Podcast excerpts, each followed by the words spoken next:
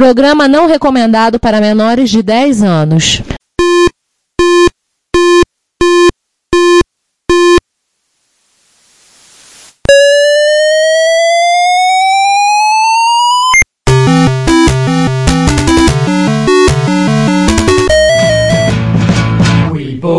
To help with your.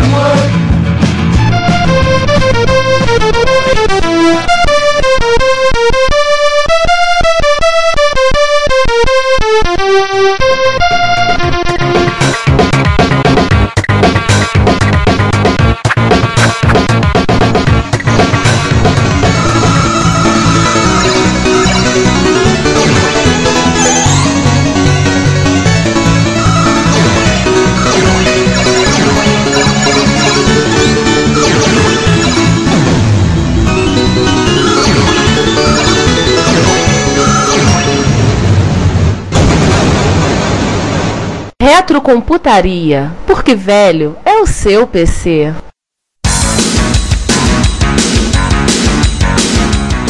E no ano seguinte entra o, o Mick Jagger cantando Start Me Up.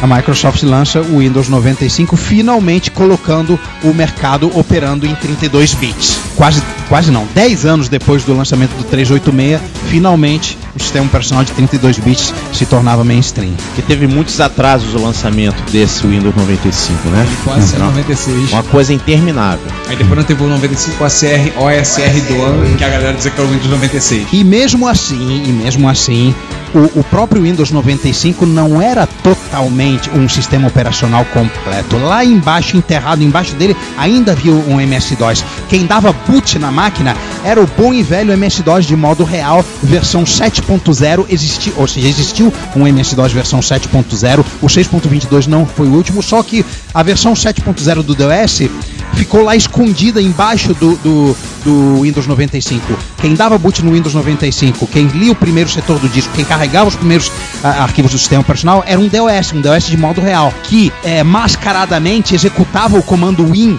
no autoexec.back, só que de, modo, de forma implícita.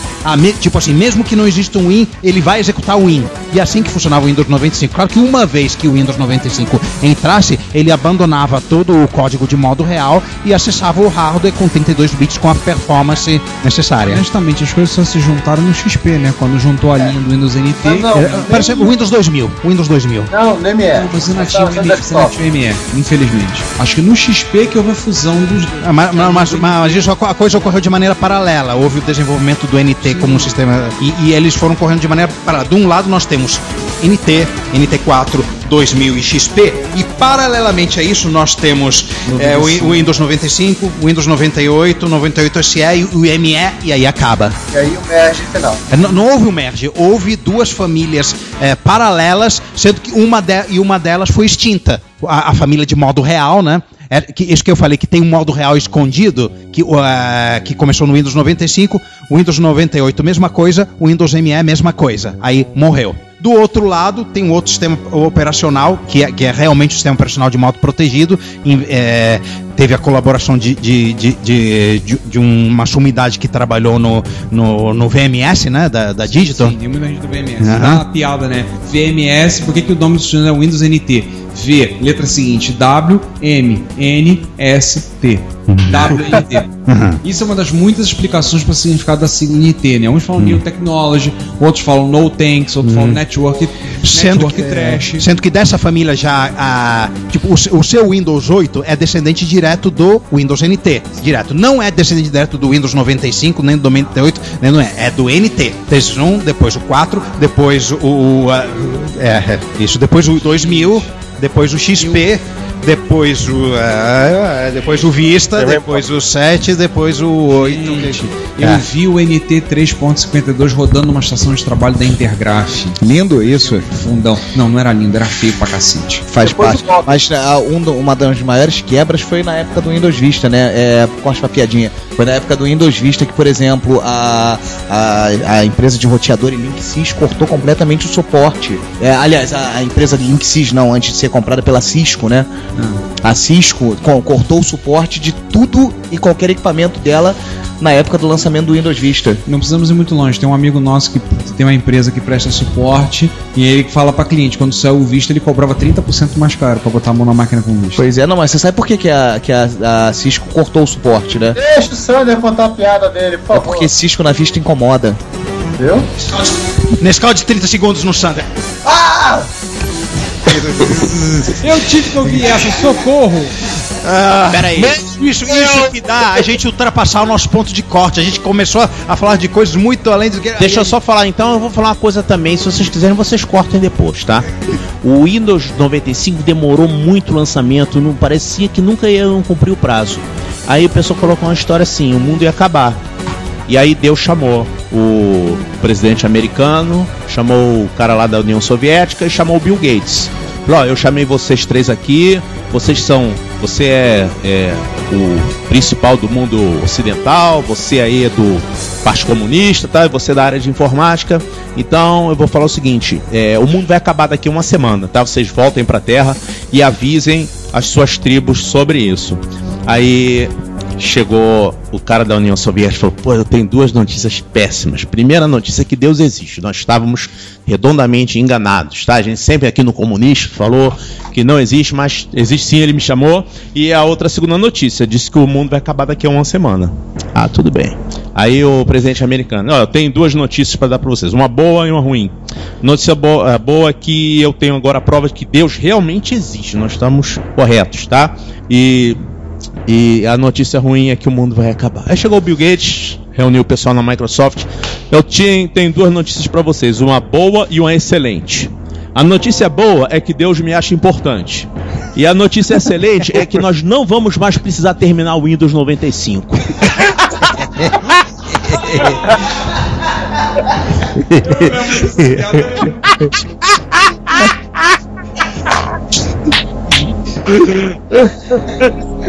Cara, essa não vai pra frente, essa tem que ir no ar, cara. Essa vai ter que Não, isso não vai pros bloopers, vai pro episódio. pro episódio. Não, não, não há a melhor maneira de fechar este episódio do que com essa piada.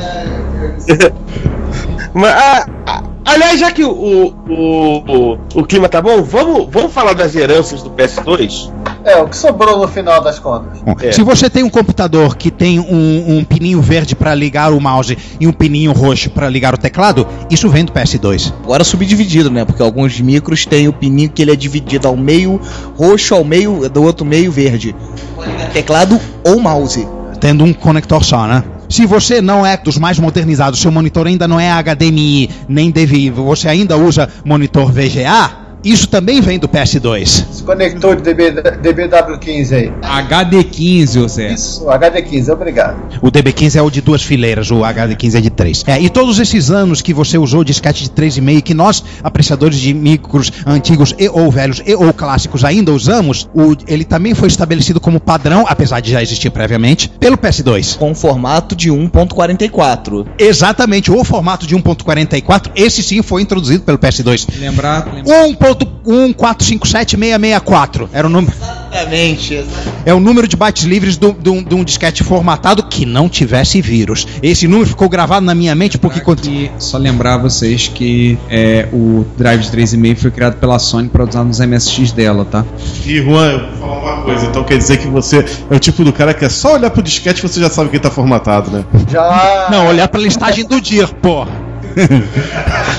né? Uma, é, é, uma outra observação é que, dizer, esses, no caso, particularmente esses três padrões, esses, dizer, esses três legados do PS2 são, acabaram sendo tão fortes que até além do próprio PC eles são utilizados. Por exemplo, além, obviamente, do, do, do 3,5 ter se tornado praticamente padrão de placas MIDI, é, é, aqueles teclados mais sofisticados e, e, e as máquinas industriais, por exemplo, teclado e mouse PS2 é, se tornou muito popular em está tá se tornando popular também em placas embedded. Por exemplo a Fignition usa PS2 né? Tec- é, o teclado do PS2 e o Ah. próprio e o próprio VGA é o assim o praticamente o conector do VGA o DB15 também se tornou muito popular em, em outros micros e, e hoje em, em placas é, SBC, etc e tal. Estações de trabalho mesmo Unix do, de final dos anos 90, muitas delas, o monitor é VGA normal. Você pode pegar qualquer monitor furreca do Dell da vida e ligar na, no, no Assan que vai, vai mostrar a imagem. É, o teclado e mouse também, eles passaram a. Somente quando mudaram para 64 bits, foi uma, uma meio que uma ruptura para Silicon e para Sun, eles passaram também a usar teclados e mouse PS2, que era mais, mais barato de comprar.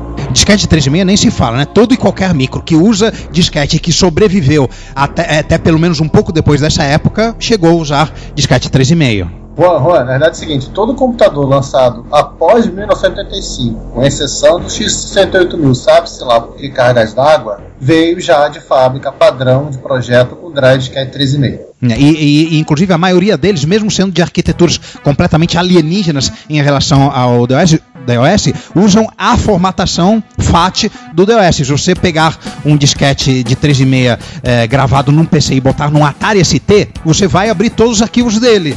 Tem outra exceção, o Sinclair Kelly, que ele usa microdrive. O microdrive não é drive, é fita. Um abraço, um abraço pros, pros, três, pros três usuários de Sinclair Kelly do Brasil. Né? A comunidade do Sinclair Kelly brasileira. Pra grande comunidade. Que nem precisa de uma Kombi pra se reunir, um carro de passeio serve. É, pode usar É um Fiat Uno, eles entram na boa. E se um passar mal, dá pra ir de moto. É isso aí. Depois da herança do PS2, né? Já falou do PC 98, já fugiu absolutamente do nosso ponto de corte. Mas assim, a Intel hoje é a empresa que, bem ou mal, ela, junto com o consórcio, todos os consórcios que, que administram o padrão, mas ela é a empresa que, entre aspas, manda isso. O problema é que, assim, às vezes ela faz uma, umas maluquices lá, sabe-se lá por quê, né? Ah, é bom que ela manda, mas não manda e desmanda, né? Tem concorrência, tem a AMD, tem os processadores da linha ARM. Não, não é um, um monopólio tão é, absurdamente próximo de 100% como foi de, em outros tempos e em outras áreas. Mas isso não é isenta de fazer as trapalhadas de vez em quando, né? Ah, sim. É, aquele, o ponto, o- aquela história do ponto flutuante. as- a- o que mais teve foi piada da Intel. É tipo, quantos engenheiros da Intel precisa para trocar uma lâmpada? 1,999954783. Era o Fufu, tinha o Fufi Bug, né? Isso do Pentium, né? Quando. quando é, Sim, sim. O que travava também tinha o Fufi Bug. Não, eu vou pegar mais uma, uma série que é aquela coisa do- da primeira geração de Pentiums, que era o ID de processador, que você podia identificar quem era o usuário. E cada processador. Pentium 3. isso. Eles ganharam o prêmio, inclusive, da, dado pela, pela Fundação Fronteira Eletrônica, Electronic é, Frontier Foundation, pela DFF, que o prêmio era dar uma cabeça esmagada de uma botina. Naquele ano eles ganharam o prêmio por invasão de privacidade. Campeões em invasão de privacidade. Pô, Isso me dá uma melancolia, porque agora eh, as invasões de, de privacidade são tão mais sinistras do que isso. Por um ID do processador da máquina eh, parece uma coisa tão inocente hoje em dia. Agora pergunta, cabeça de quem? É uma referência ao, ao livro 84. 1984 que o que o, o, o, o- o cara, o Gestapo lá que está interrogando o, protagonista do filme, fala, você quer ver o futuro? O futuro é uma bota esmagando uma face humana para sempre. É, mas tirando isso, assim, também temos o Itanium, o Rambus, hoje em dia o EFI, que a IBM tá- está demorando a conseguir convencer as pessoas a usarem. Que tal o BTX? Isso eu não lembro. BTX é de 2002. É para substituir o ATX. BTX. Isso. Balanced Technology Extended. Formato para placa para placa mãe, fonte e gabinete. Para beneficiar a refrigeração, mudando totalmente o formato da placa mãe e a, e a disposição no gabinete. Só a Intel fabricou placas BTX. Não, teve também uma ou outra da MSI, pouquinha coisa, e pararam logo de fabricar. BTX. Para quem se diverte le- lendo trapalhadas de, de, de grandes empresas, principalmente da área de informática e principalmente na, na, na área do, do PC, eu recomendo um livro chamado In Search of Stupidity Em Busca da Estupidez. É, um- o nome do autor é Meryl Chapman, se, é, se não me falha a memória. Eu, eu li esse livro há anos atrás, já estava na, na, na biblioteca de uma empresa na qual trabalhei e, e nunca me esqueci disso. Livro espetacular. Dá, dá, dá para se achar no- no- nos, no- nos sites de, de pouca reputação da vida em, em versão PDF. Não, Ou basta até saber o no nome. site Sebros Eletrônicos. É, por aí. Ou então dá um pulinho na estante virtual. É, lá mesmo. tem aqui de, de herança? A gente já falou do ID, falamos fosse o Ramos, né? Então agora o, é, o BTX. Bom saber, eu vou cortar o BTX do meu conteúdo. É... Não é que a gente, a gente cita no por alto em sala de aula o BTX. Eu, digo, eu lembro que eu falei alguns anos atrás, eu falei, ah, estão dizendo que isso vai virar o novo padrão. A gente vai ver se isso vai virar ou não, tá? Então a resposta é não. Pelo visto, É, virou, né? Só que não. nas placas novas da Intel há muito tempo que ela já não faz mais na versão BTX. A partir de 2002, toda placa que lançava, a Intel ia lá e fazia uma versão BTX. E só quem vendia era a Dell, porque usa as placas da Intel. E depois de um tempo eles pararam. É, tinha que O ter um problema gabinete de aquecimento, o problema de aquecimento dos processadores tornou-se menos crítico. Porque a previsão que a Intel tinha na época é que logo logo os processadores iam estar chegando a 200 watts de dissipação. Só que isso não aconteceu. E o padrão perdeu o sentido, né? É, então o bom velho ATX continuou sendo uma opção, uma opção válida. Mas ainda não sabe gerenciar energia direito. Não, não, a Intel sabe sim. O novo paradigma de. O, o TDP do- dos processadores Intel é excelente. Eu não sou fã de Intel, não, mas o, o- o design, o design térmico dos processadores É, da é, é, assim, excepcional. assim, uma, Tanto ah, que- uma coisa deve ser. Tanto que A Intel- fosse viável existir isso. Ó, celular com processador Intel. A Intel, a Intel conseguiu é, é, diminuir o, o, o custo, o custo térmico de rodar um processador Intel de uma maneira muito, muito forte nos últimos tempos. Isso, isso a gente tem que dar o braço a torcer. Sim, foi um esforço muito grande de parte da, da parte da Intel, né? E, e eles conseguiram. Hoje, hoje a, dizer, o, o TDP não é mais um grande problema. Hoje, hoje tem outros problemas de- dentro de computador em termos de gasto de energia. A não ser, obviamente, que você use AMD, a AMD continua apanhando da parte térmica. Mas também acho que eles vão acertar isso. A AMD deveria transferir a- o, seu laboratório deles para Bangu. Aí eles rapidinho desenvolver uma tecnologia de processador mais frio. Agora explica o que é. Bangu pra quem é fora do Rio de Janeiro. Bangu local É o é, inferno. É lá onde fica o presídio. E é o local mais quente do Rio de Janeiro. Bangu, a- o bairro de Bangu fica sobre um platô. Ou seja, além do sol e da radiação, esquenta de baixo. Eu acho que é o foi o primeiro lugar que a prefeitura do Rio mandou colocar corredores no. Mandou colocar na, na rua comercial, colocar borrifador de água. No meio da rua. Porque o negócio lá quando esquenta é brabo. Bangu e tá o pior que eu conheço, e o pior que eu conheço gaúchos que moram em Bangu, que vieram da fronteira. Imagina quanto, imagine o quanto eles sofrem com o calor. Aliás, falando em gaúcho, um abraço pro nosso amigo Elias que sabe que é frio, mas não sabe que é calor, não sabe tanto que é calor, o calor de Bangu. Outras coisas que a gente tem aqui, o Centrino, Foi o market upgrade. que é. Como é que é? Era um market upgrade, não necessariamente uma, uma tecnologia. É, o Centrino. É, o Centrino englobava chipset, processador e chip da placa de Wi-Fi. Né? Era aquele pacotão. É, eu tive um notebook que ele era centrino e não era centrino. A LR não era. Ele tinha todos os chips, mas ele não tinha etiqueta centrino, porque Mas a- tava faltando, mas tava faltando o fabricante ter pago pra Intel pra poder botar o selinho da Centrino. É, como a placa de a placa de rede sem fio a, a Dell colocava à parte, ele não era centrino de fábrica. E o Itânio, hein? Cara, sobre o ficou Itanium, restrito, ficou restrito a alguns servidores e olha lá. Ninguém usa isso. cara, um troço feito, né, a partir de, tipo, pe- pegou coisa da, da Intel, pegou coisa da HP, juntou e viu o que acontece. O maior problema do Itano era um conjunto de instruções diferentes. Um conjunto de instruções otimizado para 64 bits. O, o conjunto de instruções de 32 bits na época da Intel é uma sucessão de remendos, só que é uma sucessão compatível. Então eles pegaram as instruções do 8080 de 8 bits, como se falou hoje aí, registrador B, C, DH, etc. É como né? falamos no mês passado, né? Pois é. Então colocaram, é, usaram essa mesma filosofia, essa mesma arquitetura para fazer o de 16 bits, depois fizeram um remendo para 60 para 32 bits. Pois é. Então, é, não foi um projeto otimizado para 32 bits. Eu digo assim, um exemplo, uma instrução muito comum, você deve usar um byte para representar essa instrução. Ela aparece toda hora. Agora, a- as instruções comuns para 16 bits não são as mesmas instruções comuns para 32 bits. Então, para colocar uma instrução correspondente com 32 bits, eles gastavam 3 bytes para representar aquela mesma coisa. Dá para fazer com 1 byte. Não, mas aí ia ter que reescrever todo o código objeto, trocar os opcodes de todas as operações. Então, foi mantido dessa forma. Outra coisa, com 32 bits é ineficiente você colocar acesso a, a- a instruções, por exemplo, de, de número ímpar de bytes. Então não foi otimizado, foi um remendo que funciona, que, que tem um monte de programas prontos. Para 64 bits, eles começaram do zero, ou seja, o 64 bits do Itanium, porque o 64 bits que é usado hoje, ele é mais um remendozinho em cima do que, daquilo que tinha lá, lá atrás. Porque a compatibilidade E é é, talvez- mais importante. É, o Itânio Não, usava e aquele um negócio- negócio e- e- chamado. assim- O Itânio usava um negócio chamado paralelismo explícito.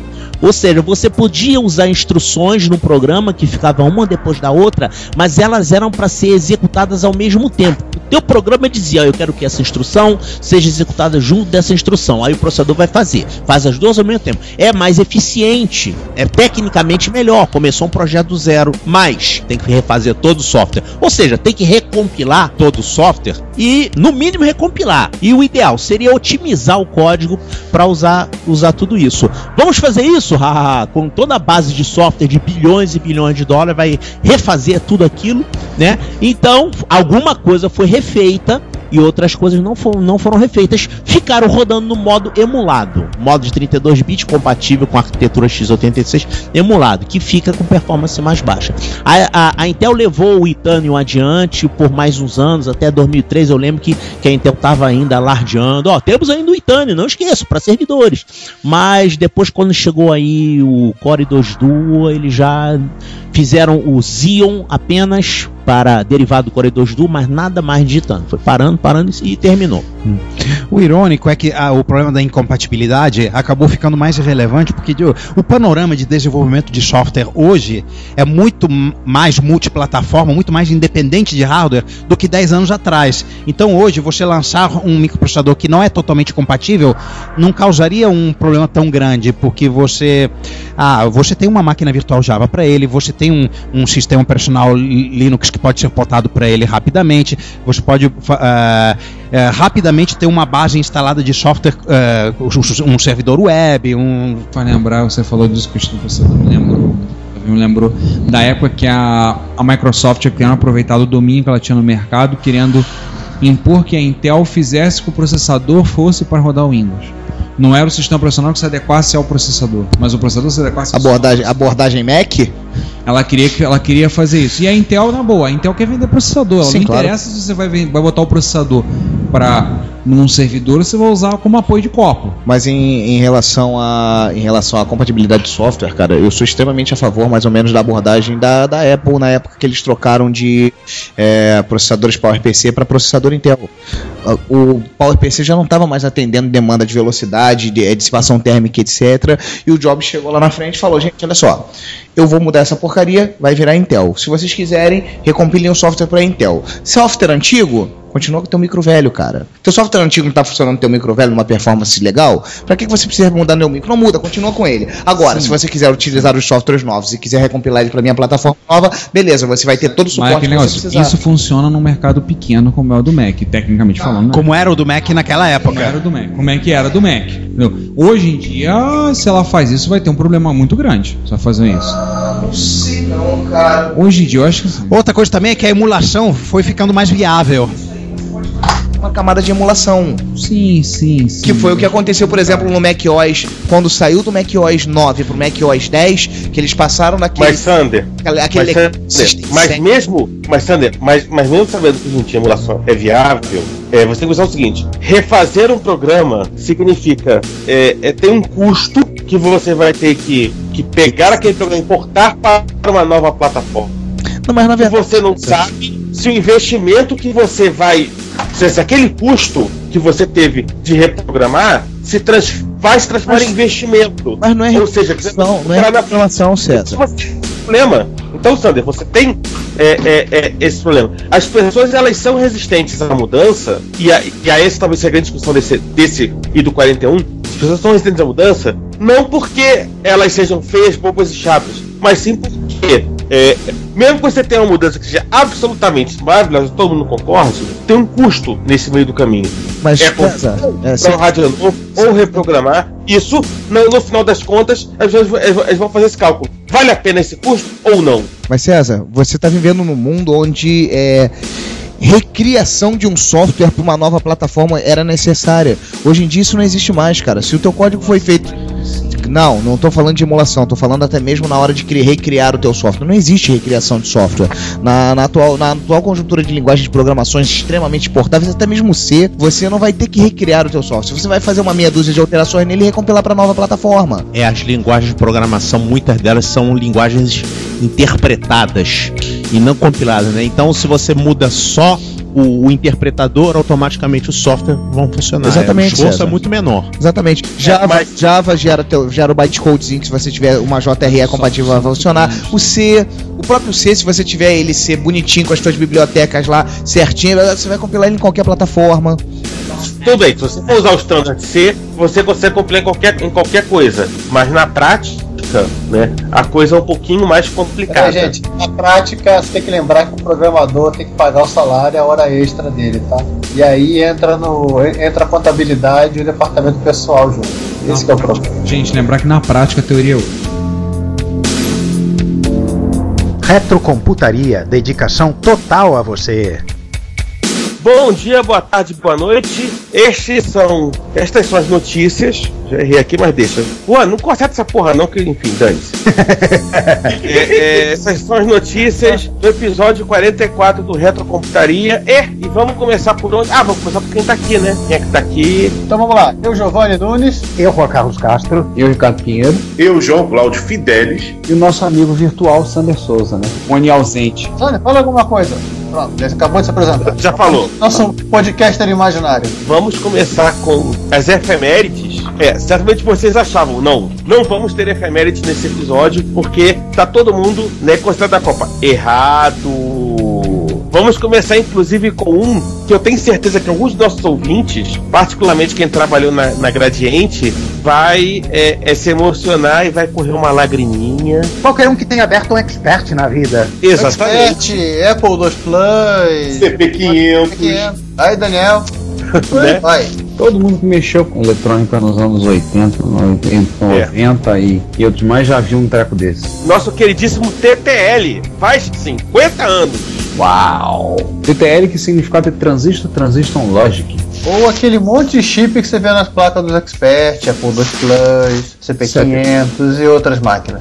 Um abraço para quem gosta de 74LS. É, enfim, tecnicamente, o TTL foi inventado em 61. Mas por que, que só comemoramos agora? Porque uma das duas famílias seminais de TTLs, que é o 54, a família 5400 da Texas, saiu em 1964 e em 66 saiu a famosa 74, família 7400, 74LS e tudo mais que vem pela frente. Pra quem não sabe, né, esses carinhas aí são simplesmente uma espécie de transistor encapsulado num circuito integrado. Então você tem flip-flop, porta-end, porta-NAND, outros tipos de portas lógicas, coisinhas que liga e desliga pinos e por aí vai. Quem fez eletrônica digital tem uma relativa noção sobre o que é sobre carinhas aí. Durante um bom tempo, TL 74XX era praticamente sinônimo de eletrônica digital. Sim. É, hoje, hoje são os Altera, CPLD e companhia. Tem uma placa aqui, vale a pena ser vista no, no link. Uma, no, uma Logic Board na nova. A placa de largura tem umas 16 polegadas.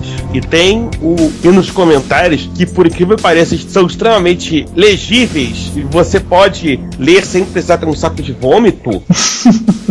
tem um- uma imagem que tiraram do da CPU de um Data General Nova. Tá, tá linkado. É uma coisa absolutamente linda. É quase um orgasmo de TTL. Que é na área de comentários, espera aí. É um latifúndio. Exatamente. Na área de comentários. É logo o primeiro comentário. Tá escrito Nova 1200. Jesus. Quer dizer, primeiro agora que a gente tá gravando, né? Provavelmente ficou lá pra É. trás. Tá, tá, tá aí, WSK, né? 3, 6, 10. Morri.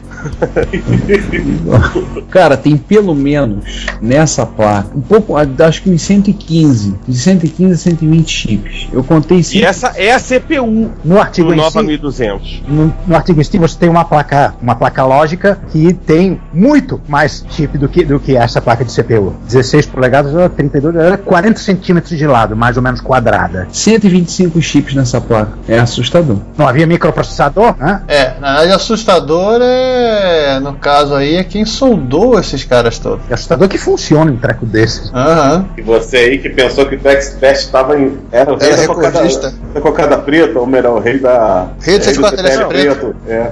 Bom, eu, nunca mais, eu nunca mais vou chamar o, o expert de plantação de 74 LS. No máximo um Eu pomar. vou continuar chamando porque faz parte das- da piada e da zoeira. Afinal de contas, a zoeira never stops, né? Exatamente. É. Né? Esse aí a E gente vai pode chamar de latifúndio. Não, não, esse não é uma plantação, esse é, prati é, esse é praticamente uma plantation. Um latifúndio São. Isso. de 74 LS, como o, o João observou. É coisa maravilhosa. Enfim, nesse momento vai ter a galera que vai parar o podcast pra chorar. Esse- esses Sim, grandes momentos né, da eletrônica digital. Um abraço por todo o pessoal da Expert e tal. Mas a gente Basta tem que tocar, né? Isso. Temos que tocar agora com a, a- com a, a realização do fato de que nós estamos velhos. Vamos tocar uma tem- bala. Alguém pega uma bala laica aí pra tocar. Porque há 30 anos atrás, a União Soviética gloriosamente conseguiu finalmente destruir a produtividade do ocidente burguês e capitalista, inventando Sim. o Tetris. Alexei Pajitnov lançou e fez o joguinho mais desgraçadamente viciante da face da Terra, que até hoje me ajuda. Às vezes eu vou arrumar compras no armário, na geladeira, e vou lá, faço a arrumação, e a minha esposa olha e diz assim: Como é que você consegue ter arrumado, eu vou arrumar tanto espaço? Eu joguei muito Tetris na minha vida. Na Rússia Soviética a peça encaixa em você. Opa! Opa! que beleza! Vamos com calma aí, pô, pera aí. Isso, isso tá parecendo um jogo projetado pelo Sander? Ah, Ele está falando daquela peça vermelha com quatro em linha, né? Só pode. Aham. Vale lembrar que o Alexei Pajitnov ele fez, ele era funcionário da Academia de Ciência, Academia Soviética de Ciências em Moscou e desenvolveu, fez o, fez o Tetris, é um jogo extremamente simples de se jogar, com sete peças e você vai encaixando. Não vou, ele precisa explicar o Tetris, não. Não. Não, não precisa. Mas uma coisa precisa, mas uma coisa, um detalhe interessante da, da criação dele, ele, ele não foi feito numa tela gráfica, ele foi feito numa tela de texto, num terminal a, ASCII, né, de, de 80 por 25, deve ser ASCII mais cirílico, sei lá, num mini computador. Eu não me lembro exatamente qual foi o mini da vida, né? computador. Isso. O, a- a- os quadrados eram, tipo assim, mais três caracteres, abre colchete, X, fecha colchete. Isso era um quadrado. Aí você vai botando na tela de texto, você via as pecinhas familiares do Tetris. Era assim. Todo mundo já viu, existe código fonte de Tetris, é, eu já peguei código. É um ver. videogamezinho chinês que só tem Tetris e variações. E aquilo ali assim, é assustador como a, a capacidade de, de vício que aquele jogo gera. Né? Vocês olharam. nos, te- nos tempos atuais tem um jogo que eu acho que é tão viciante quanto o Tetris, que é o 2048. Ah, é verdade. Eu, eu tenho, eu, eu tenho um problema com esse jogo. O 2048, eu vi muita gente na viagem agora pra Europa, eu vi muita gente em tablet e celular jogando. Acho que é 2048. 2048 eu resisti durante muito tempo, mas não consegui. Eu não. É um, é, é um troço doente. Mas É, é, estima-se estima que Tetris foi algo em torno de 100 milhões de cópias foram passadas do Tetris. Eu já vi, assim, tem um link ali mostrando sobre locais inesperados para você encontrar Tetris. Eu já vi luminária na forma do Tetris. Eu já vi Tetris pintado numa caixa de luz em São Paulo, no meio da rua. Pintaram uma partida de Tetris. Você tem Tetris em diversas, in- inúmeras formas. Pencas de referências culturais, Simpsons, Futurama, seu seriado predileto aqui. É,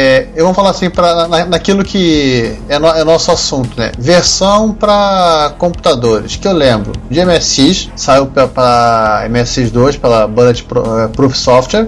MSX1 Japonesa. saiu MSX1 MSX2, né? MSX2 só pela, BPS em cartucho ou disquete de 3 polegadas, 3,5. Para MSX1, é versão convertida da versão de, de Spectrum, tem para Amstrad, Commodore 64, Apple II, Apple Apple II não tenho certeza, mas Apple II GS com certeza, TST, Amiga, PC e por aí vai. Todos, os Todos os videogames, japoneses. todos os videogames que Aqueles exce- joguinhos de exceção- LCD, aqueles quaquilhões de jo- jogos de LCD com o qual a China soterrou o Ocidente. Aham.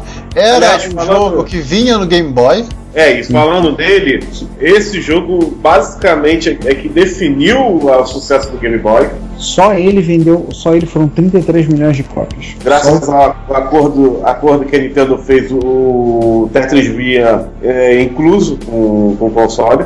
É porque também o Alexei Pajitnov ele não podia ganhar pelo jogo. Ele desenvolveu na universidade na época na era União Soviética, então ele não podia ganhar diretamente. Dizem que. A partir a- de 92 ele passou a ganhar pelo, pelo jogo. Tanto que hoje ele mora na Nova Havaí. O, o pessoal, assim, teve gente fazendo na época. é, eu lembro que fizeram uma doação grande. Acho que foi a Spectrum Holobyte que tinha os direitos, que adquiriu os direitos dele. Fez depois aquelas versões mais meio doidas de Face Tris, Well Tris e outras variações. É, a Spectrum Holobyte, inclusive, ela, ela não licenciou diretamente com a, com a estatal russa que cuidava disso. Ela licenciou com uma, uma empresa polonesa que dizia ter os direitos, mas era só os direitos para computadores. Tomou volta do polaco.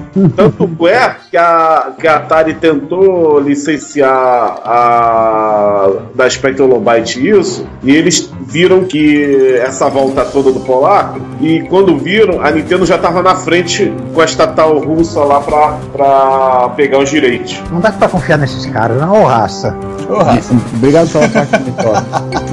É, e só lembrar, Mas enfim. e só lembrar na É. matéria no Engadget tem para variar, para manter, para manter né, o, o atual, né, que sempre arruma, tem um vídeo de 4 minutos e 22 conversando com a gente com um psicólogo falando da psicologia de Tetris.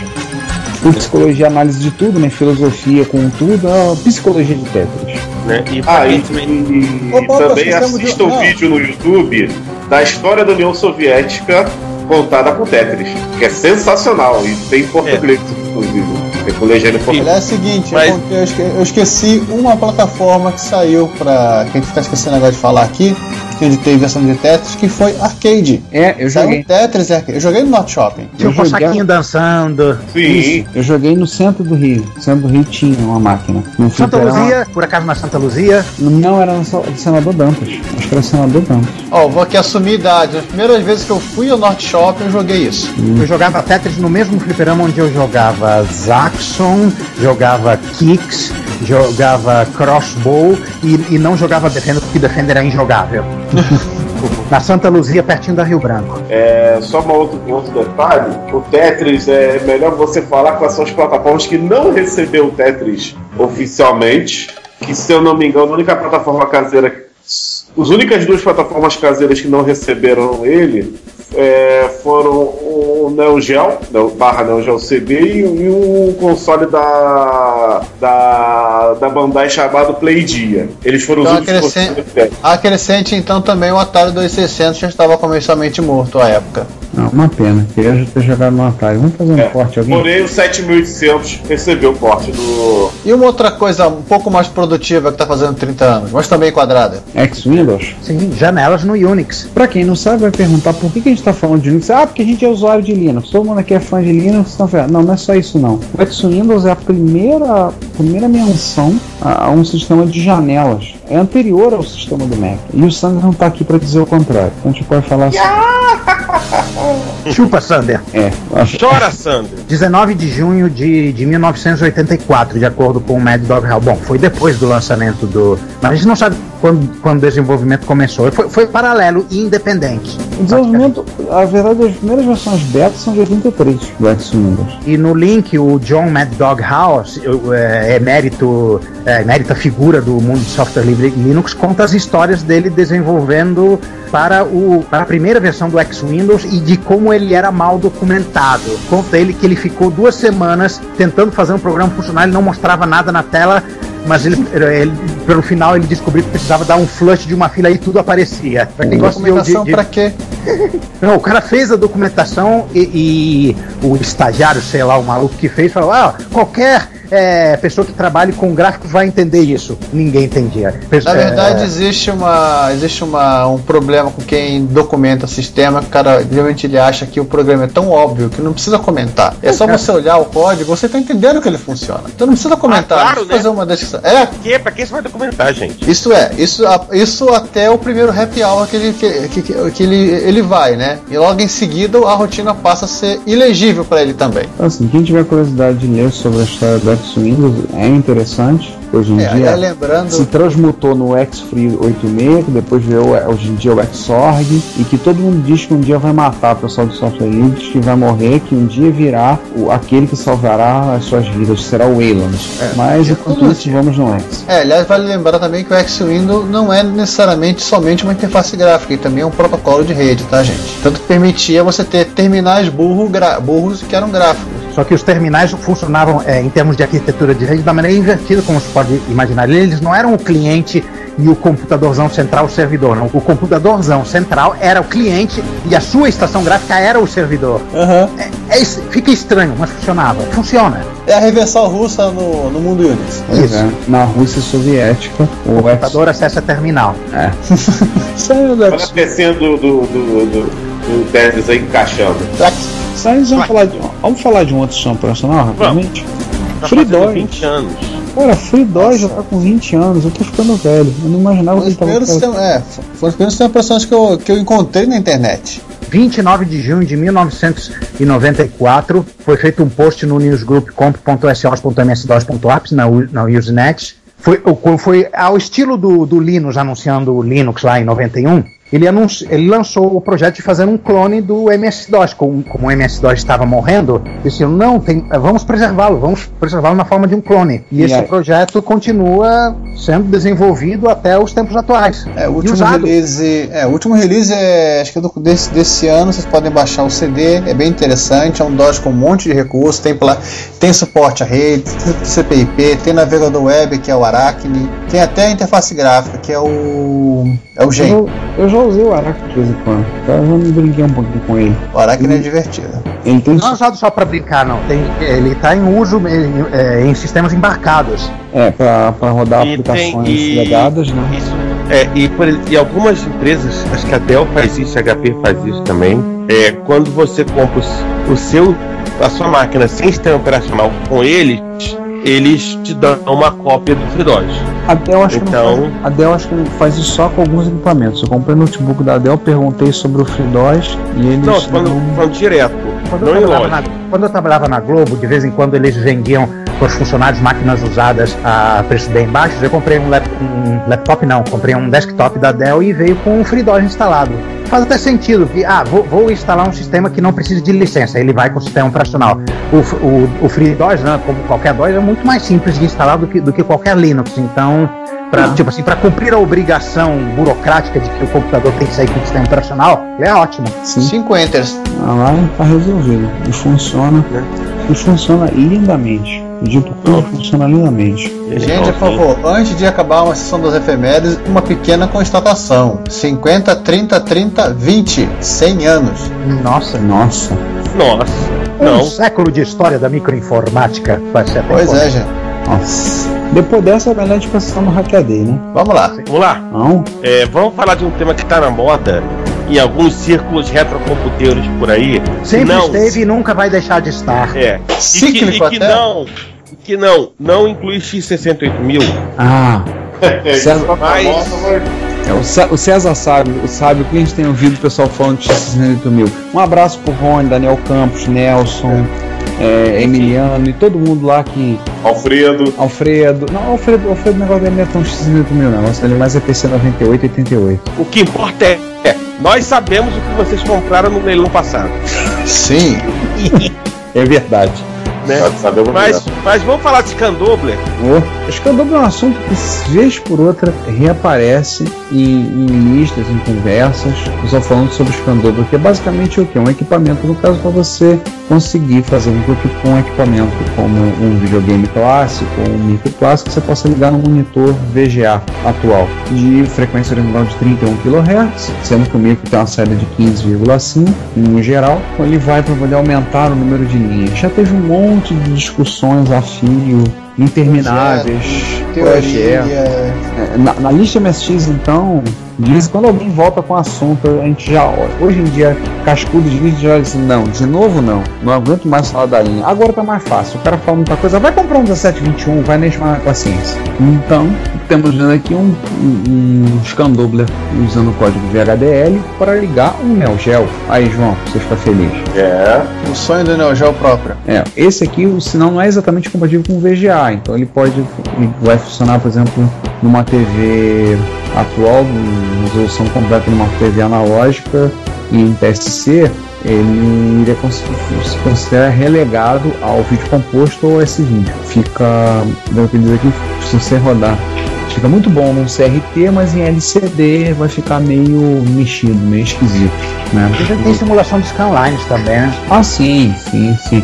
É, e até comenta da solução do. da função do XRGB3, que são sons comerciais, que não são nada baratas, nem um pouco. Ou então, para quem quiser, um DSC 1024 da Sony, um abraço pro Rogério Bellarmino. Ele sabe do que eu tô falando. É, é, nós- eu, sei, eu sei do imposto que você pagou, no, pagou na remessa passada. É, então. Mais um, né? Ah, então. Vai pagar o dobro, caramba. Pelo menos ele pagou a, pagar, pagou a metade, não tem muito o que reclamar também. Então, o circuito que está falando aqui em questão foi implementado numa uma placa Altera DE2 e possivelmente ter passado com a placa de desenvolvimento das, das Islands, Virtex 2 Pro, seja possível fazer. É interessante, né? Sempre tem a velha questão da gente conseguir fazer o. a gente falar, da gente fazer, ligar no monitor atual, numa TV atual, ligar um micro clássico, um videogame clássico. É uma coisa É a famosa pergunta que sempre o, o novato vai fazer. Como eu ligo o meu, insira seu computador clássico aqui no monitor VGA? É clássico, né? A gente vai encontrar com essa bendita essa pergunta. Toda hora a gente, a gente topa com uma pergunta dessa. Em qualquer lista de discussão que vocês possam imaginar. É lista, fórum, com, comunidade no Facebook, pergunta no Twitter, grupo no WhatsApp, e coisas assim desse tipo. Você sempre vai encontrar essa pergunta aparecendo, você vai olhar e vai dizer, não, meu Deus, de novo não. É inevitável, porque sempre vai haver gente entrando no- em, qual- em qualquer comunidade, gente nova que está sem saber das coisas e que precisa ser levado ao FAQ pela mãozinha. Pois é, né? A, ge- a gente falou de data general nova no início do episódio e vamos falar de um outro, de um outro mini computador. Dessa vez é um PDP 1134 de Pequeno, é, compacto. pequeno, compacto, assim, bem, bem, bem bonitinho. Ninguém Discreto, nota que tem um- discreto É, né? mas- Pelas cores utilizadas. Ninguém nota que você tem um PDP 11 na sua sala, né? E o coletivo hacker de hacker no bom sentido da palavra, da galera que vai falando mais tal, de, de Nova York, o New York City Resistor, é, meteu literalmente a mão em um deles. Detalhe, esses são os mesmos caras que acharam um Mac SE na rua e usaram ele para descobrir a, a foto embutida do, do, do pessoal da equipe da Apple, que a gente citou há Entre mais de um outras ano coisas. atrás. Na rua. É, né? Mas não é só isso.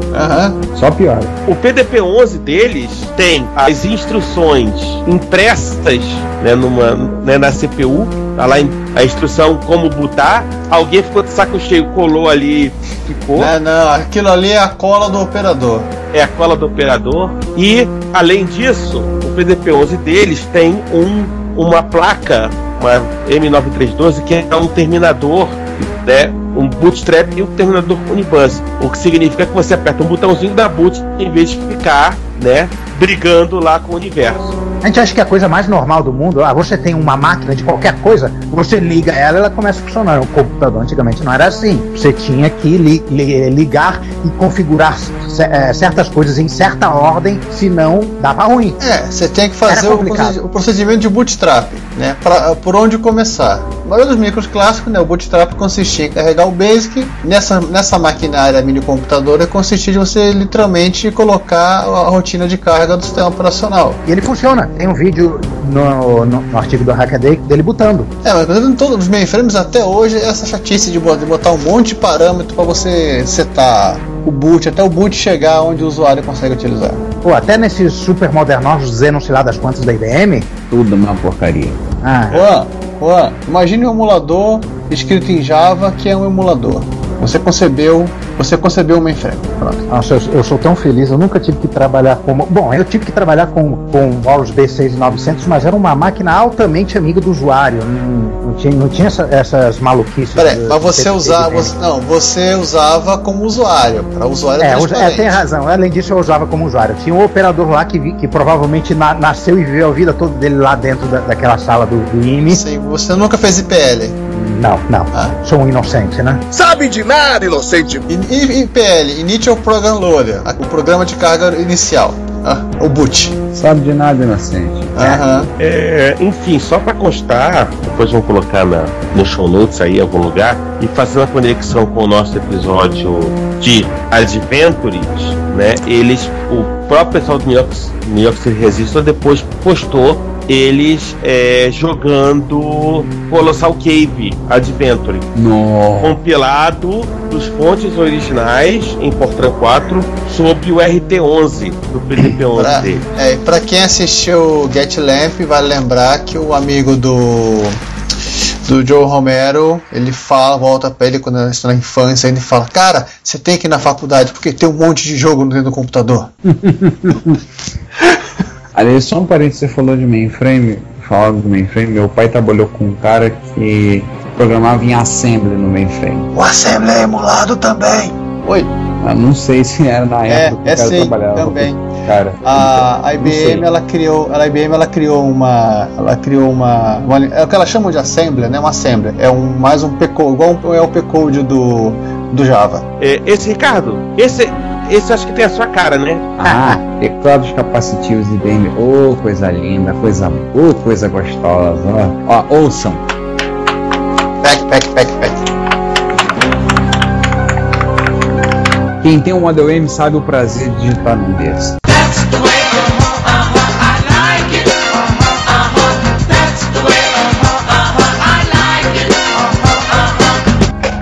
Então, nesse aqui existem alguns teclados. Ah, a caneta é mais poderosa que a espada, mas os teclados, os Model M propriamente usados, podem quebrar dentes.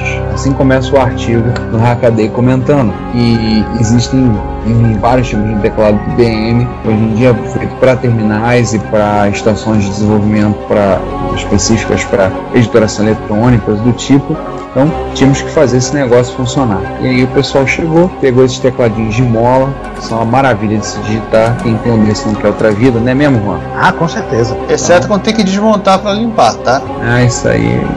O Red tá pedindo muito. É, a gente limpa ele por fora. E aí um cidadão pegou um teclado desse de 122 teclas e foi lá e tratou de fazer um circuitinho para poder interligá-lo usando um, ati- usando um ATmega para traduzir o pressionando das teclas para barramento USB. Então você passou a poder pegar, se você pegar um teclado desse antigo, você sortudo de ter um desses teclados antigos, o, o cidadão está vendendo, está vendendo o circuitinho, também uma controladora para o teclado Model F, tá? No mesmo circuito para você poder ligar e poder colocar esse teu teclado clássico funcionando no seu PC novo. Olha Model aí, F é o- aquele que tem duas fileiras de, de Fs. É, de vocês é o M, né? Nossa, vai de F1 até F Sander esse teclado. Não, os teclados dos 32 qualquer coisa, todos eles vão até F Sander. Só no 5150, no 5150, né, que eles resolveram diminuir porque tirar, eh, tirar só deixar até o F10. De- depois F12 se, arrepe- se arrependeram, se arrependeram e botaram mais duas, né? Até F12. Ah, É. tá. Cara, imagina se o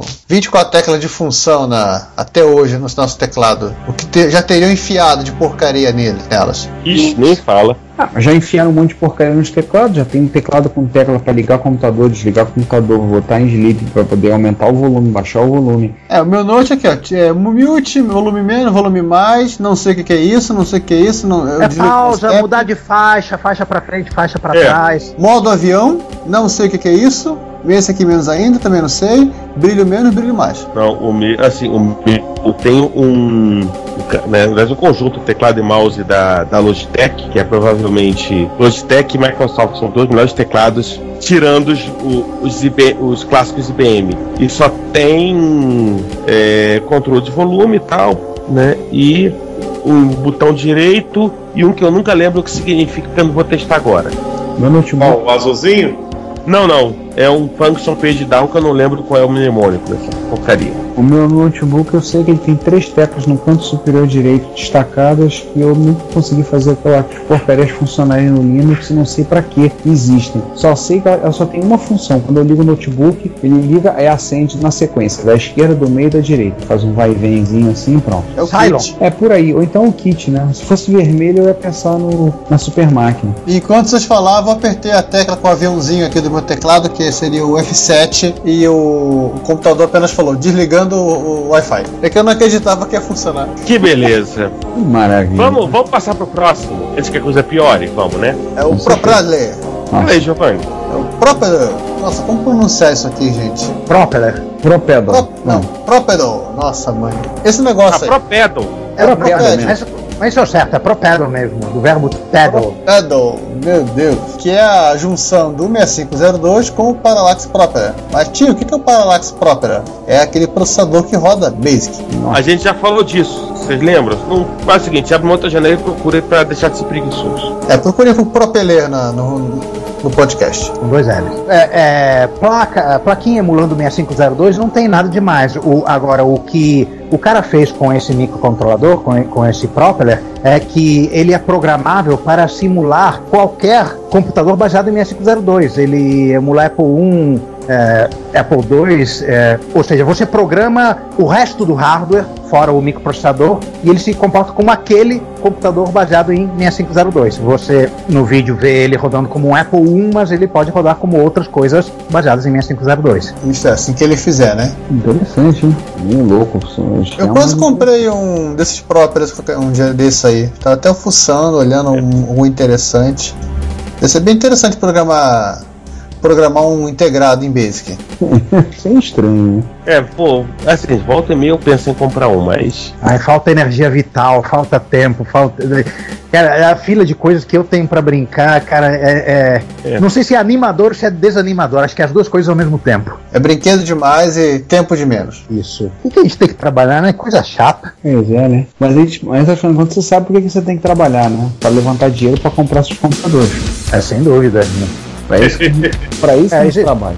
É, existem outros, outros, outros usos secundários para dinheiro, né? Tipo pagar o aluguel, pagar a escola da filha, botar comida em casa. É, né? isso, é quase- é, isso hoje em dia é um, quase, um gasto, quase um gasto marginal, né? é secundário. É, pra que você compra comida, você pode viver de coffee break. É.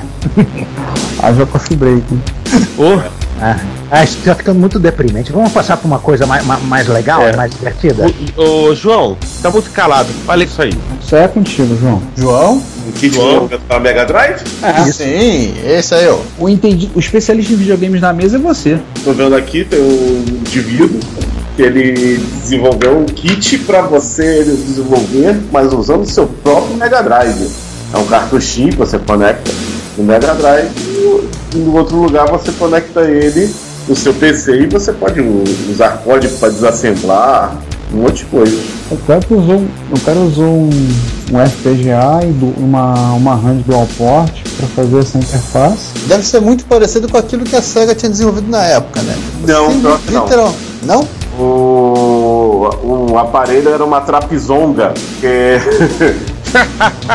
é, é, ele era, era, era um módulo gigante que, que tinha teclado e mouse. Ele era um híbrido, ele era um híbrido de PC e Mega Drive. Era o Mega Drive com asteroide. Deixa eu te perguntar, e o X58000, ele, ele foi usado para desenvolvimento para que, pra que videogame, João? Para arcades da Capcom e da Konami. Ah, tá.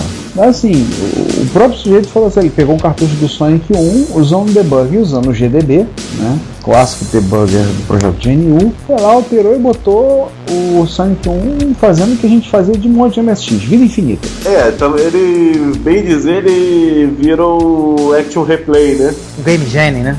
Game Genie, é, Game Shark e outros clones do Action Replay. E legal assim, todo o projeto das placas, código e tudo está disponível na conta dele no GitHub. Então, com todo o projeto escrito, postado no site do, do próprio do pessoal do Hackaday e alguns vídeos demonstrativos. É, se você não programa, né, tem quase 30 minutos de, de vídeo, ou pouco mais de 30 minutos de vídeo, onde você pode entender o que, que o cara fez. Cara, 35 minutos de vídeo é coisa pra caramba. É. Dá pra você se divertir e você pegar lá e tirar seu Mega Drive, seja de qual versão que for, ainda no Brasil, né? Tá com contas, deve existir, ter existido umas 25 versões de Mega Drive no Brasil. Vai lá, hackeia o seu. O que, nos leva, o que nos leva à seguinte ideia, né? O pessoal que, que fabrica hardware novo é, para vídeos de microgames clássicos, isso seria uma coisa interessante para eles darem uma olhada, né? Tudo aberto, né? Cheio de, de, de- Mega Drive dando soco por aqui no Brasil. Exatamente. Até porque eu já vi alguns, al- alguns demos de, de Mega Drive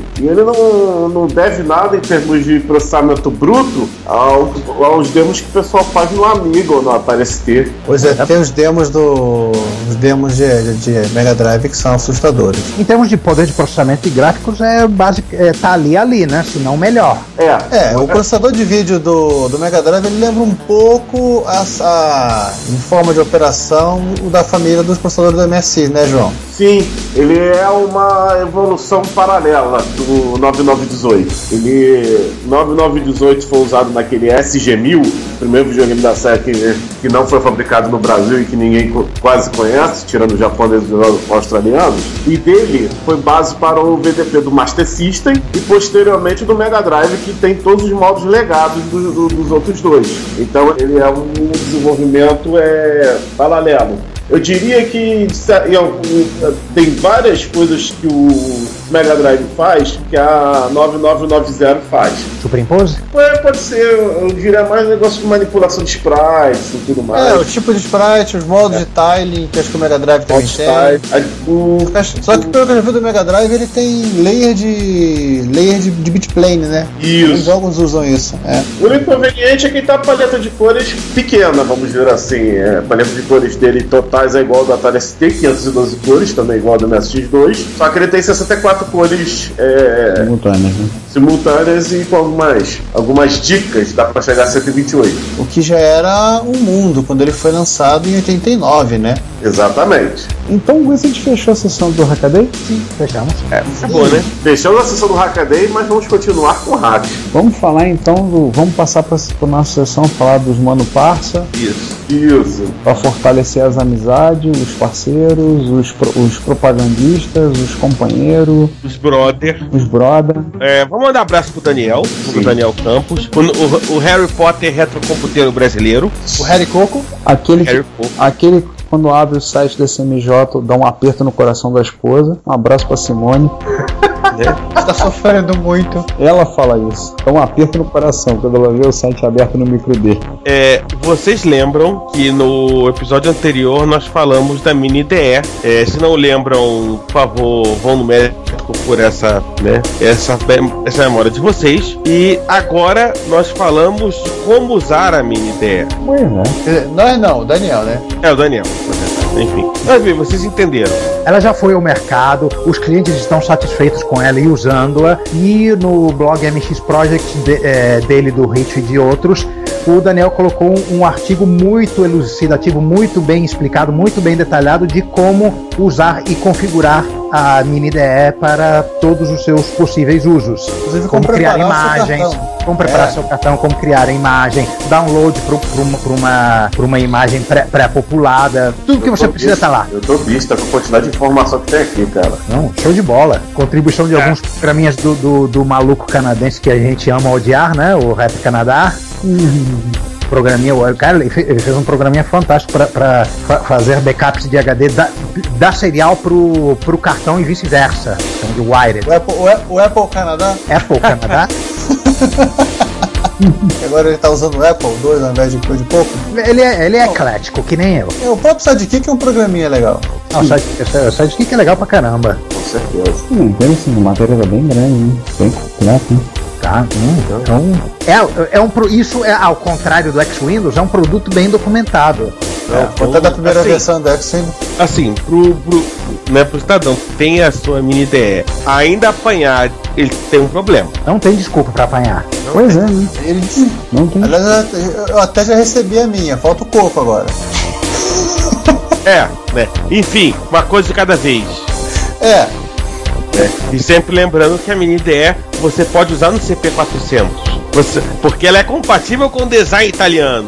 Ou seja, ela cabe naquela, naquele kitnet que a Prológica deixou para colocar cartucho. Não, aliás, ela- essa é toda a raison d'être do produto, porque interface IDE para Coco já existia, existia até bem antiga, existia a Glenside, que era uma placa imensa, existe a, o, o- o- a Super IDE, feita pelo Boise Petri da, da, da, da Cloud9, mas como ele- elas foram feitas para Coco normal, né, que tem um, um slot de cartucho maior, não dava para usar. maior Inclusive, só, só para o Ricardo ter uma ideia, né, o cartucho do Coco ele é um pouquinho maior que o do MSX.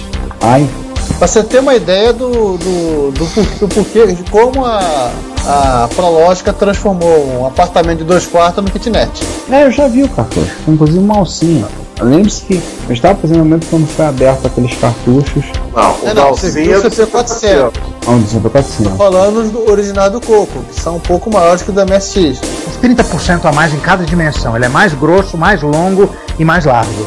Nossa. Com todo respeito. Ela transformaram aquele cartucho grande, que seria quase como uma Mega RAM DDX, no cartuchinho mini, micro SD que você consegue ter enfiar dentro do, do CP400. Ou seja, Não dá. é a redenção. Esse negócio, a minha ideia está sendo a redenção do CV400, né? Sim.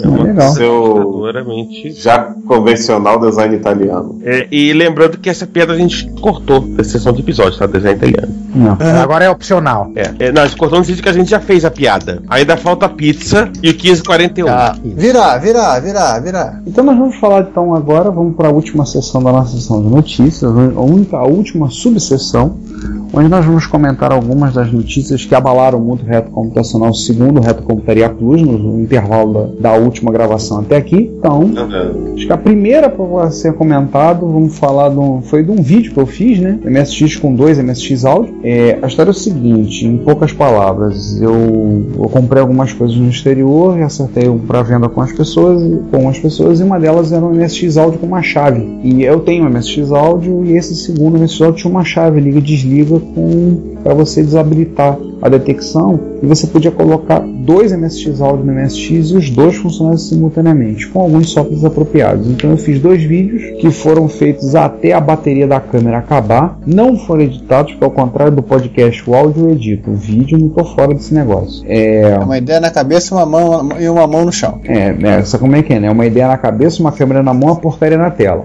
O, essa é a regra. Então eu fiz os vídeos com, com os dois MSX áudio, foi do jeito que deu pra fazer. Teve gente que falou: Ah, você tinha que ter ligado tudo na mesa de som e tirado. Sim, eu não tive tempo. No dia seguinte eu tava botando, eu tava despachando essa MSX áudio chaveada pro legítimo Você dono. esqueceu, na realidade, ela é seguinte legenda. Esse MSX áudio não é minha, não posso ficar com ela aqui. Nem deveria estar usando, vocês não estão vendo esse vídeo. Não, eu cheguei e falei com, com o proprietário, aliás, muito obrigado ao Clayton por ter autorizado, que eu abri ela, desmontei ela e fotografei. Fiz várias fotos de como é lá, como ela tá por dentro, onde está ligada as chaves, tudo, para poder passar ao pessoal. Isso vai render um artigo no MSX Pro mostrando como fazer. E A aí, chave é para mudar o endereço, né? é basicamente um- fazer a mudança de endereço dela, para poder você poder detectar as duas funcionando simultaneamente. O software que eu usei, o SM3, ele permite tocar músicas que ele permite tocar com dois MSX áudio, o FM, o PSG e até quatro SC6. Que isso? Ah, eu tô vendo. Cara, que brutalidade. Gente, qual a necessidade disso? Bem, eu fui escolhendo os vídeos para deixar, para fazer eu tocando com PSG, com o SPG SCC, né? mas eu botei meu TR com SCC, as duas MSX áudio, o FM dele e o PSG. Tanto que o ruído que vocês ouvem de fundo, sim, o chiado que tem no som, não parte é do TR. Sim, o TR tem um ruído desgraçado dentro daquela porcaria daquele gabinete. Não é só o Expert que tem ruído. E aí fui fazendo Não, até. TR na CD de áudio, ele, de áudio, ele- eu espetei na mesa de som, eu quase fiquei surdo. Pois é, e aí eu fiz esse vídeo, esses dois vídeos que vocês veem lá, tá? Já teve gente que viu lá e falou, droga, eu vou ter que comprar um segundo uma segunda, um segundo Music Module, porque isso vai ser o Music Module da Philips, né? Pra Não você... são todos que tem chave, né? Não, não, nenhum tem chave, você vai ter que, tem que ver o que fazer. Ah, é um hack. É É, um hack. Então, para quem quiser, tá lá as fotos, eu linkei, tá no post, tem os links com as fotos que eu fiz. Se você quiser transformar para MSX áudio, o pessoal da Supersonics acho que ainda tem da plaquinha em estoque para fazer. Se vocês quiserem contactar o Sander Van Nunen, o pessoal diz que foi eu que falei, não vai adiantar de nada. É uma fala com eles lá, fala com eles lá, nota mental. Ele mandou uma pra mim. É, ele achou uma lá perdida, a última tá comigo. Eu, eu trouxe junto com as três midpacks. E assim, é, é legal. O negócio ficou bem legal. Como vocês viram no vídeo aí, ficou bem bacana. Espero que vocês tenham gostado. E aí vamos passar para outro vídeo. Aí eu vamos falar aí do 8088 Domination, que aí eu deixo a cargo do autor do, do autor do post para falar. É, pois bem, ele é- é bem apropriado pro, pro, pro episódio no qual estamos inseridos, né? Sim. Esse camarada, alguns anos atrás, fez um, um demo, né? um, um vídeo, é, música com num PC A477 usando os block graphics dele. E tem um link para esse vídeo. E na época, 2007, 2006, ele falou que não, ele não tem poder de processamento suficiente para faz, para fazer em modo gráfico, fazer um vídeo em modo gráfico. Aí o tempo passou, passaram-se sete anos, ele resolveu que era possível sim. Foi lá e fez. E aí vocês veem esse vídeo que antes. É, você tem que colocar uma coisa em mente. Ele foi feito num XT de 477 MHz. Tem uma pequena trapaça aí que é a Sound Blaster, né? a- com- ele usa a Sound Blaster para fazer certos truques de programação, temporização, etc., que tornam possível fazer esse demo. Mas simplesmente vai e veja. É num XT, foi feito num XT. Pô, mas é aquele negócio, é. Ou o bichinho fazer o gráfico ou o bichinho fazer o áudio. Vocês queriam que fosse PC Speaker e o CGA? Não ia dar. Aí é. E, o- cara fez um, um- um post explicando todos os detalhes técnicos da, da metodologia que ele, que ele fez para conseguir fazer esse demo. E tem alguns truquezinhos de, de programação assim sensacionais. Para quem gosta, gosta disso é, é uma leitura divertidíssima. Ele recriou, ele criou o próprio de- é, codec dele para poder gerar o vídeo, né?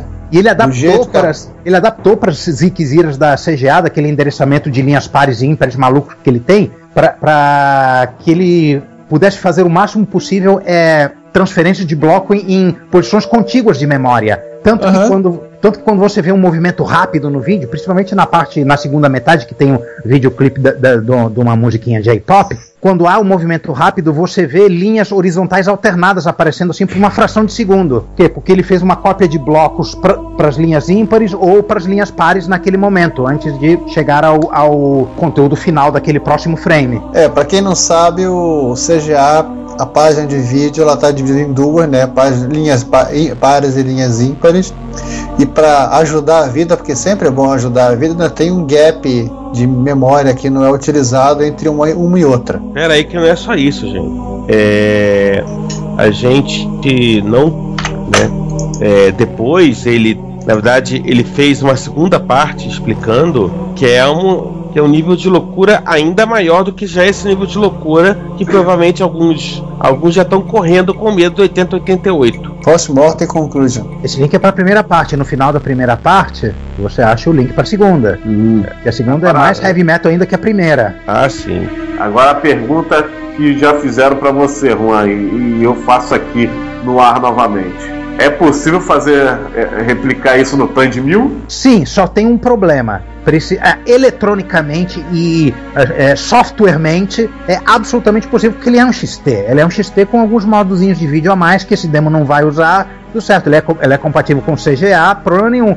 O problema é que é, é bom você não pegar um EX nem um HX, né? Porque o, s- o slot de expansão dele não é compatível, você vai ter que cortar um dobrado para enfiar uma Sound Blaster naquele treco. Ah, Se você pegar aqueles SX, né? Que, é, que tem cara de gabinete desktop mesmo, problema nenhum. O, o Tand 1000 é upward compatible com, com, com XT. É, aliás, sim, uma coisa que te citar para quem começar a ver o vídeo e e, e- resolver dizer que o CGA não tinha tanta cor assim, o, ele usa um módulo de 160 por 200 do 86845, tá? Onde ele consegue ter 16 cores. E ele também usa artefatos, ele joga em vídeo composto. É, o, o 160 é o, tru, é o mesmo truque que o CPC também usa para os jogos dele. Isso, isso na primeira parte do vídeo, que é que na segunda parte ele aumenta a resolução, ele pega um videoclipe de uma música japonesa que é só é, silhuetas em preto e branco. Ah, o Bad Apple. Apple. O, o Bad Apple, né? O Bad Apple não é uma coisa do Steve Jobs? Também. Ah, tá. Também, mas nesse caso aí não. Vamos falar de mais um Mais um post? É. Esse- é, voltamos ao MSX, então é com você, Ricardo. Então tá. É isso aí. Esse foi um post que eu fiz no dia seguinte do post dos, dos dois MSX áudio, porque eu tava incomodado que eu não tinha falado ainda do trabalho do Popolon. E que por acaso tem tudo a ver. É, o Popolon Y2K é um sujeito que é um desenvolvedor, e eu conheço ele dos tempos desenvolvendo muita coisa para Linux, e ele de um dia tem dedicado fortemente a desenvolver para MSX, o que é ótimo para plataforma, né? E ele resolveu, a, a bem a lá Monty Python, resolveu começar com uma coisa completamente diferente. Ele tem feito no blog dele posts sobre desenvolvimento para trabalhar com interface IDE e outras coisas, e ele chegou um momento que ele disse, agora uma coisa completamente diferente. E aí ele resolveu fazer um player de música, que é o Pop Art Player. Tá fazendo uma faxina nele agora, né? Então, Quando vocês estiverem ouvindo esse post, ele deverá já estar perto da versão do release final, mas ele foi desenvolvendo, e fazendo os vídeos e colocando, e hoje em dia o Pop Art Player, a intenção a princípio é tocar arquivos no formato. É, cadê o formato? Deixa eu Pop. Art Player Format. VGM, desculpa, então corrigindo. Então a intenção dele é fazer um player de formato VGM, que é o videogame, formato videogame music, que é aceito por uns players do PC. VLC toca, mas eu, não- eu quero saber o que, que o VLC não toca. É, tampinha de, Eva. tampinha de garrafa. Tá bom, já sei, tampinha de garrafa. Que Eva. alguns, é, que alguns players tocam, não sei o que, para questão de música, então ele fez o parsing e fez tudo e já colocou o suporte no Pop Art para rodar a partir do MSX1. Já tem suporte para tocar em PSG, FM, SCC, MSX Audio, OPL4 e por último agora, que não estava no post, ele fez suporte ao chip dos módulos SFG 01 e 05, são módulos da Yamaha, para os MSX da Yamaha. Aqueles que enfiam embaixo? É aqueles que encaixam na lateral, na lateral esquerda do micro, se você olhar o micro de frente, na lateral esquerda. E você aperta o parafuso. Sim, você prende ele com um parafuso. Que fica embaixo, ele fica embaixo do micro, é isso? É, Tô pensando ele- uma coisa diferente. Ele encaixa num alçapão lateral. Você olha o micro de frente, tem um alçapão do lado esquerdo que você encaixa o módulo ali, prende com um parafuso e tá tranquilo. Tem saída MIDI e tudo. Então, assim, o, esse do Copom foi muito maneiro. Os vídeos tem, os vídeos estão lá, ele tocando as musiquinhas lá. É disponível, ele tá, disse que vai, vai ter coisa em breve, novidade. Uma novidade, ele tá limpando o código, tá dando uma faxinada, tá dando lá, inclusive o próprio comentou, né? Ah, um post para eu chamar de meu, agradecendo pelo, pelo comentário que nós colocamos, o post que nós colocamos. É, faltou dizer realmente agradecer ao Rogério que lembrou de um comentário, só não foi comentado que o projeto é todo feito em Turbo Pascal e o código será aberto. Ele vai disponibilizar sob uma licença de software livre. Então é, Pode estar sendo disponibilizado. é, vamos estar vamos estar contactando sim o suporte para fazer para fazer a liberação entrar com todo o processo burocrático. É bem legal. Vejam os vídeos e vamos aguardar quando o Copolon vai liberar as novidades. Enfim, vamos pro quarto? Sim. Vamos. Polêmico. Não, não, ainda não, ainda não. Não. Estamos resgatando uma história pessoal, resgatando momentos da microinformática brasileira nos seus primórdios. Isso. Da infância das, esquecida das crianças. Nosso amigo Everaldo Lima, diretamente do, do Facebook, mandou uma fotinho dele, garoto ainda, trabalhando nos laboratórios da revista Nova Eletrônica, que basicamente eram também os laboratórios da Prológica, na época do primeiro micro que eles fizeram, que era o micro da Nova Eletrônica, o NEZ, o NEZ 80. E ele conta as experiências dele trabalhando na, na, na Nova Eletrônica barra Prológica, de como ele, ele passou de estagiário para mexer em computadores. E, e vale a pena ler. É uma história pessoal interessante. É, eu, li, eu li esses dias, vou dizer pra vocês que é bem legal a história, ele relatando tudo como ele foi trabalhar lá, o processo de fabricação do NES 80, é bem legal. O programa para cá para fazer a tabelinha do ciclo menstrual. Isso. Coisas divertidas desse gênero. O, o- os dois últimos parágrafos são sensacionais, que justamente ele conta essa história, né? Do, Ele, ele resolveu fazer um, um, um programa para, para testar o, o computador que estava saindo na linha de produção e também para, fazer alguma coisa útil com ele. Ele fez um, um calculador de ciclo de, de fertilidade para, para as mulheres ba- baseado no ciclo menstrual. Aí ele começou a. Todas as, as mulheres que trabalhavam na empresa começaram a pedir para ele usar o programa, para usar o programa para elas. E o, e o diretor da, da empresa eh, perguntou ele se ele podia publicar o programa. Ele publicou. Aí ele termina se perguntando quantos filhos será que não nasceram por influência do NES 80? Ele tinha que ter colocado um disclaimer na- no, no programa dizendo que esse programa não é, é utilizado sem garantia de que ele vai funcionar, mesmo que implícitas ou explícitas. Bem legal essa matéria, bem, bem, bem, bem legal esse texto do Everardo contando. Um abraço pra ele, muito bacana. O blog dele tem algumas notícias da época da nova, da, da revista que ele tem colocado lá. Mas quando vale também a, a ida, lá tem um link lá no, no post. Dá um clicado, dá um pulinho lá no blog, prestigia o trabalho do Everardo, que ele tem comentado as histórias lá, que é bem bacana de ver. Fui dar uma olhada. Aí, João, chegou o momento que você esperava. Vai, João! Peraí, Tava, peraí, tava sandérico aí. Vamos, vamos lá. O João faz o disclaimer, depois é, a gente larga a bomba e sai correndo.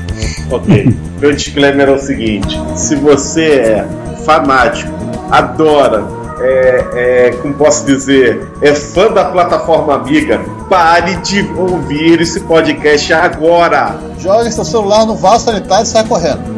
É, cinco só lembrando que não temos responsabilidade sobre é, amiga fãs que resolveram se matar depois de ouvir isso. Exatamente. Nem Mas- conhecemos a, a, a figura do autor disso aí. Não conhecemos, não sabemos onde é que ele mora.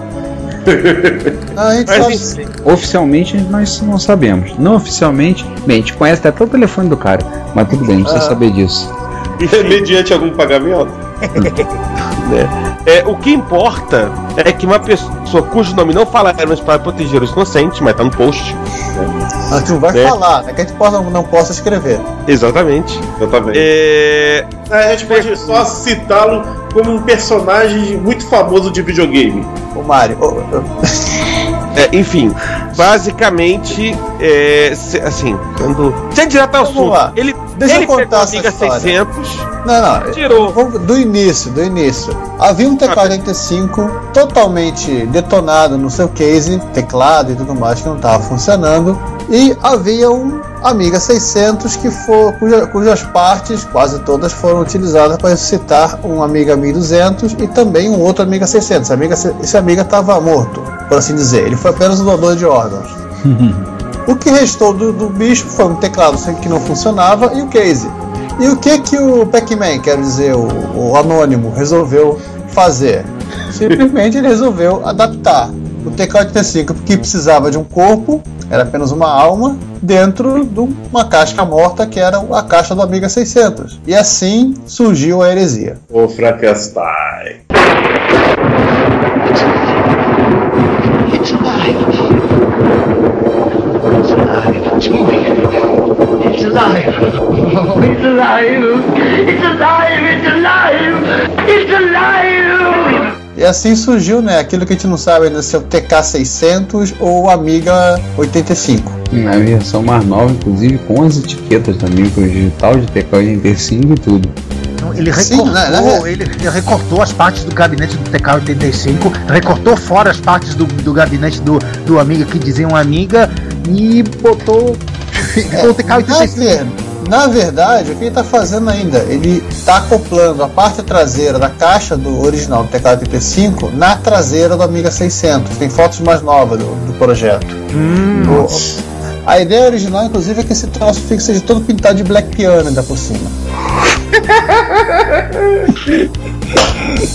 E, e- esse post chamou a atenção de gente grande. Saiu no Assim, curioso, eu- Gabriel, o curioso desse post é que isso é um post de brincadeira que a gente publicou, porque as fotos eram legais, a ideia, a ideia do Pac-Man foi bem, bem divertida, e sim, foi uma coisa super inocente. O problema é que, sabe, sei lá, por que motivo, esse O motivo post é que eu sai- mandei. O motivo é que eu É. mandei pro Hackaday. Eu gosto de ver o circo pegar É, fogo. é, esse foi o motivo que nós desconhecemos. Esse Não. post foi parar no Hackaday. Ah, então é culpa do post da semana. E assim, é um post que num intervalo de um mês e pouco, é, nós tivemos. Ele hoje é o terceiro post mais visto do Retro Computaria. Em toda a história, desde o Em início. toda a história, desde o início. O segundo post mais visto é um post meu daquela minha série que está parada, mas irá ser concluída sobre compras e vendas, coisas no exterior, assim. Só que o post tem quase tem um ano e meio que eu fiz. Esse aí, em um mês, quase empatou, chegou perto. É impressionante. Gente, é, isto é incrível. Já dizia o patrão. Ou seja, não é só o Juan que gosta de ver o circo pegar fogo. Não, a gente, a gente é especialista em jogar gasolina na fogueira. Aham. E, e aparecer com lança-chamas ainda por cima, né? Boa. Sensacional, assim. Não vamos dizer. Na a verdade, a questão- gente, a gente não joga gasolina na fogueira, a gente joga a fogueira na gasolina. E sensacional, assim. É, para um, pra um sujeito que já usava uma placa de 1500 como abanador de churrasqueira, né? Peraí, não é E a mesma churrasqueira dele era um expert. A churrasqueira dele é um expert, mas ele usa uma placa de Amiga 500 como abanador para churrasqueira. Detalhe. Peraí, é, é outra, não é a mesma? Não, não é a mesma, que agora é uma Amiga 600. Não é a mesma. Cara, Detalhe. esse cara não tem amor à vida. Detalhe, a placa, dele do, a placa dele do Amiga 500, ele não tirou nenhum componente. Ele faz questão de lembrar, eu não tirei nenhum componente do Amiga 500. Tá tudo lá. Eu tô usando pra abanar. E uma outra curiosidade é que ele adaptou o teclado. Quer dizer, na verdade, ele trans criou um teclado novo. Isso foi muito bacana. Deve ter dado uma trabalheira. Sim, placa padrão, um monte de fio pra tudo que é canto. Tem as fotos aí pra quem quiser olhar. O teclado invertido, que é onde ele soldou, os- soldou os pininhos, soldou as chaves tácteis. Cara, simplesmente sensacional. Simplesmente incrível. Muito bacana. E não, ou seja, ele não vai piorar, né? Ele não vai pintar de piano. Black Piano e ele tá, vai, vai colocar um adaptador, desse, um tocador de MP3 pequenininho desse- desses chineses pra colocar pra você carregar os, os programas em, em fita. Mas assim, Mas quando vai ter- tiver. Só uma coisa, mas ele vai ter que salvar em Wave, né? É, ele vai salvar em Wave, o, vai, vai estar disponível no, no próprio gravadorzinho pra você carregar os, os programas.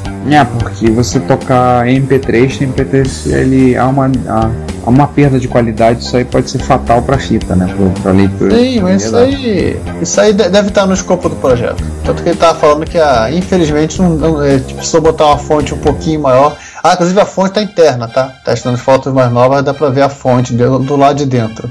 Só precisa de Uma 9 fonte com alguma amperagem. É, mas ele teve que usar uma fonte um pouco maior porque ele precisava gerar energia, porque esse, esse bichinho come energia, que é uma desgraça, ele precisava alimentar também o tocador de MP3. Ah, tá. Mas é aquilo, quando o troço estiver pronto, nós vamos postar de novo e vai de novo pro Hackaday. Se bobear, a gente vai ter que fazer um post bilíngue pro Hackaday, né?